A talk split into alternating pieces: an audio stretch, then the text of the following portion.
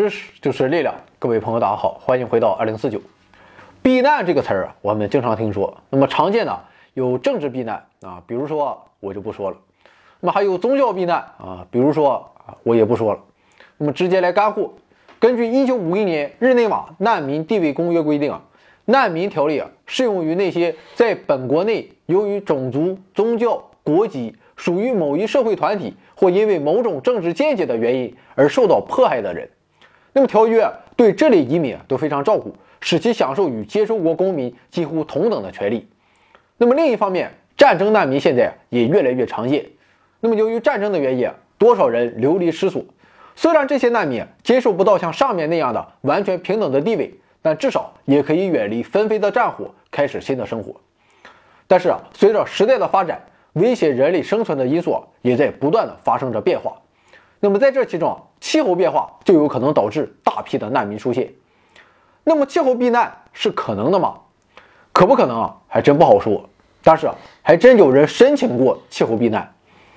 二零一三年十月，三十七岁的伊奥安·泰条塔向新西兰政府申请气候避难。那么这哥们儿来自太平洋岛国基里巴斯。那么这个基里巴斯在哪呢？说经纬度，大家可能反应不过来。不过这个国家的地理位置啊还有特点，那就是啊，它南北跨越了赤道，同时啊，东西贯穿了国际日期变更线。那么这样一说，估计大家都知道这个国家在哪了。而这个国家正和马尔代夫等太平洋上的小岛国一样，面临着严重的气候危机。虽然基里巴斯环境十分优美，但红颜薄命。那么这个群岛国家的大部分岛屿只高出太平洋海面不到一点五米。而海平面的上升必然会在本世纪内将整个国家吞没。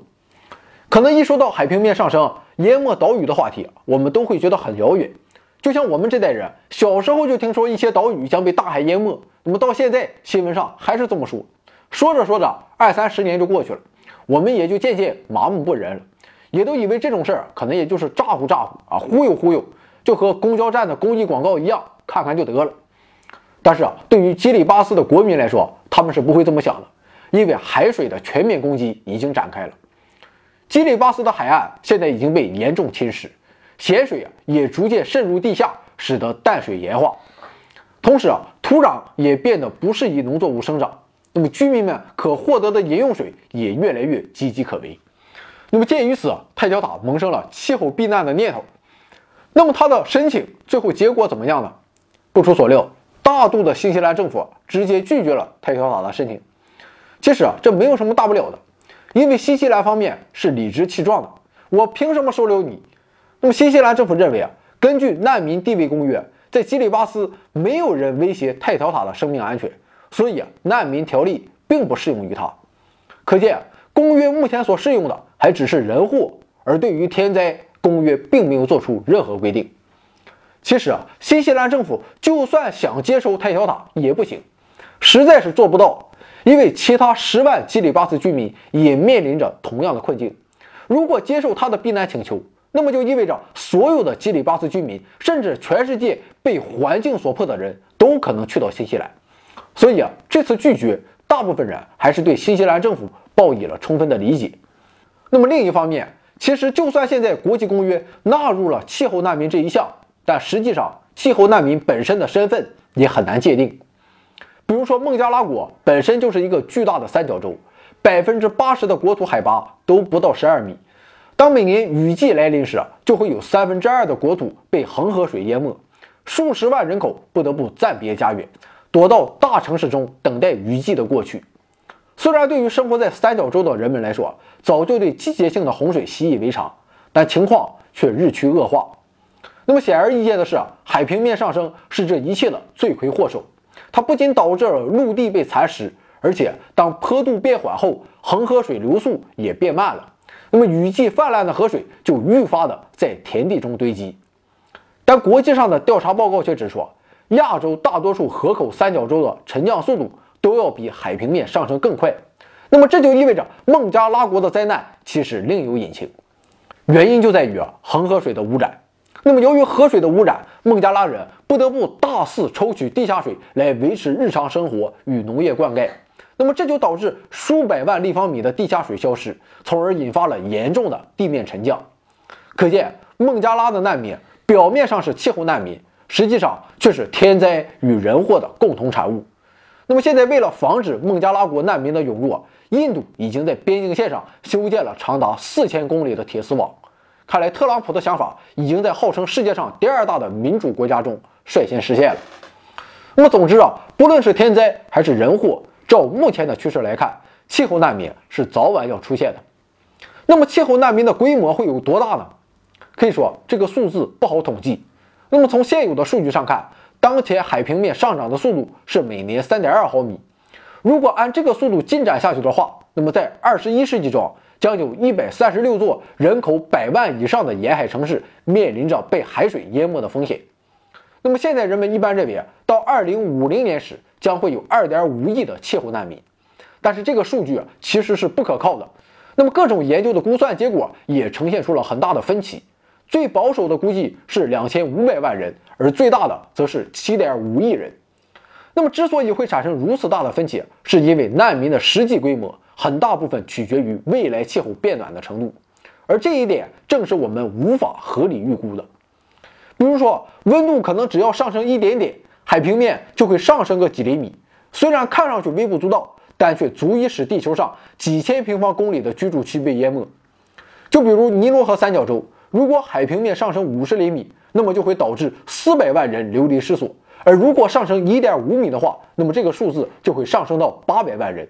而具体会上升多少米，天知道。另外，海平面上升还只是气候难民产生的一个因素。那么除此之外，还有两个重要因素啊，分别是土壤退化和极端气候。比如加拿大北极圈内的十五万人，他就面临着严峻的土壤退化威胁。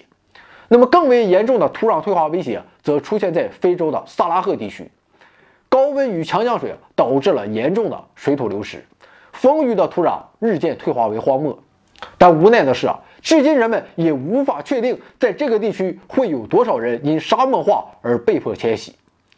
根据全球人道主义论坛估计啊，到2030年时，这个地区的移民数量将达到六千万人。可见孟加拉国也真是悲剧。它遭遇了海平面上升与土壤退化的双重威胁，同时啊，极端气候同样威胁着孟加拉国人民的生存。总之啊，不论具体数字会是多少，可以肯定的是啊，二十一世纪因环境恶化而背井离乡的人数以亿计，可能并非夸大。虽然这些难民很可能都是国内移民，比如加拿大北部的难民，他们就可以选择迁徙到本国的南方，但跨国移民的数量以千万计。恐怕也并不是耸人听闻。那么，面对不可逆转的全球变暖趋势，我们可不可以限制气候迁徙的产生呢？我们这里说的限制啊，不是印度的铁丝网，而是说，在这种环境下面临威胁的人类，可以继续在原来的居住地通过自我奋斗继续生活下去吗？实事求是的说，目前是可以的。比如马尔代夫首都马累。就因为被三点五米的高墙包围着，从而在二零零四年的海啸中逃过一劫。那么在伦敦，有一部分地区海拔低于四米，只要海水再上升五十厘米，就会淹没伦敦所有的旧街区。那么为此，英国在泰晤士河上修建了一座巨大的水坝，来保护这座古城在风暴过境时免受海水的侵袭。在荷兰，政府同样通过修建堤坝来防洪。当然了，在孟加拉国，政府是不可能有这样的作为的。不过，孟加拉人民也是不信邪的，靠天、靠地、靠政府都不行。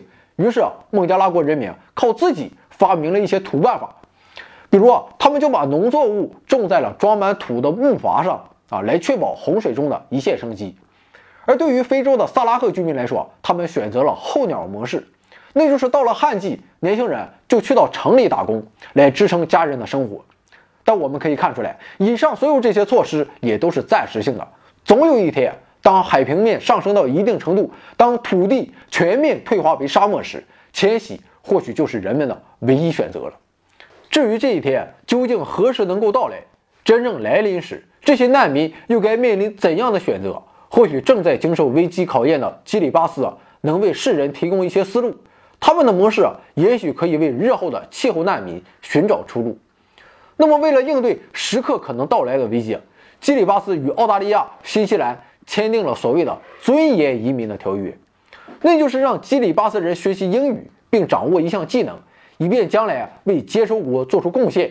那么这样可以保证在危机来临时，十万基里巴斯人可以安然远赴他乡。其实啊，这就很像技术移民了。另外，基里巴斯政府还于2012年在邻近的岛国斐济购买了24平方公里的土地。那么那里啊地势更高，也更安全。现在啊这些土地被用作农场，来填补基里巴斯国内可用耕地不足的缺口。而且在未来啊，这些土地也可能承载一部分难民。除了以上这些，基里巴斯还想到了一些更土豪的办法，那就是将基里巴斯的环礁改造成人工岛。比如比利时建筑师卡勒鲍特，他就为基里巴斯设计了一个名为 Lily Pad 的豪华人工岛。当然了，基里巴斯啊是没有这个钱了。如果事情真的发展到这一步，看来也只能让发达国家来为工业化的不幸负责了。当然了，作为一个负责任的大国啊，我们国家掏点钱，我觉得也是应该的。总之啊，气候难民的问题可能就在眼前，我们任何人都不能对此过于乐观。当气候难民成为我们不得不面对的问题时，希望到那时候，全人类可以化灾难为力量，真正团结起来。从量子涨落到平行时空，从酸碱中和到反应平衡，从八大行星到宇宙演化，从细胞分裂到物种生存，从古希腊哲学到后现代主义。从中国走向世界，从过去回到未来，欢迎来到二零四九。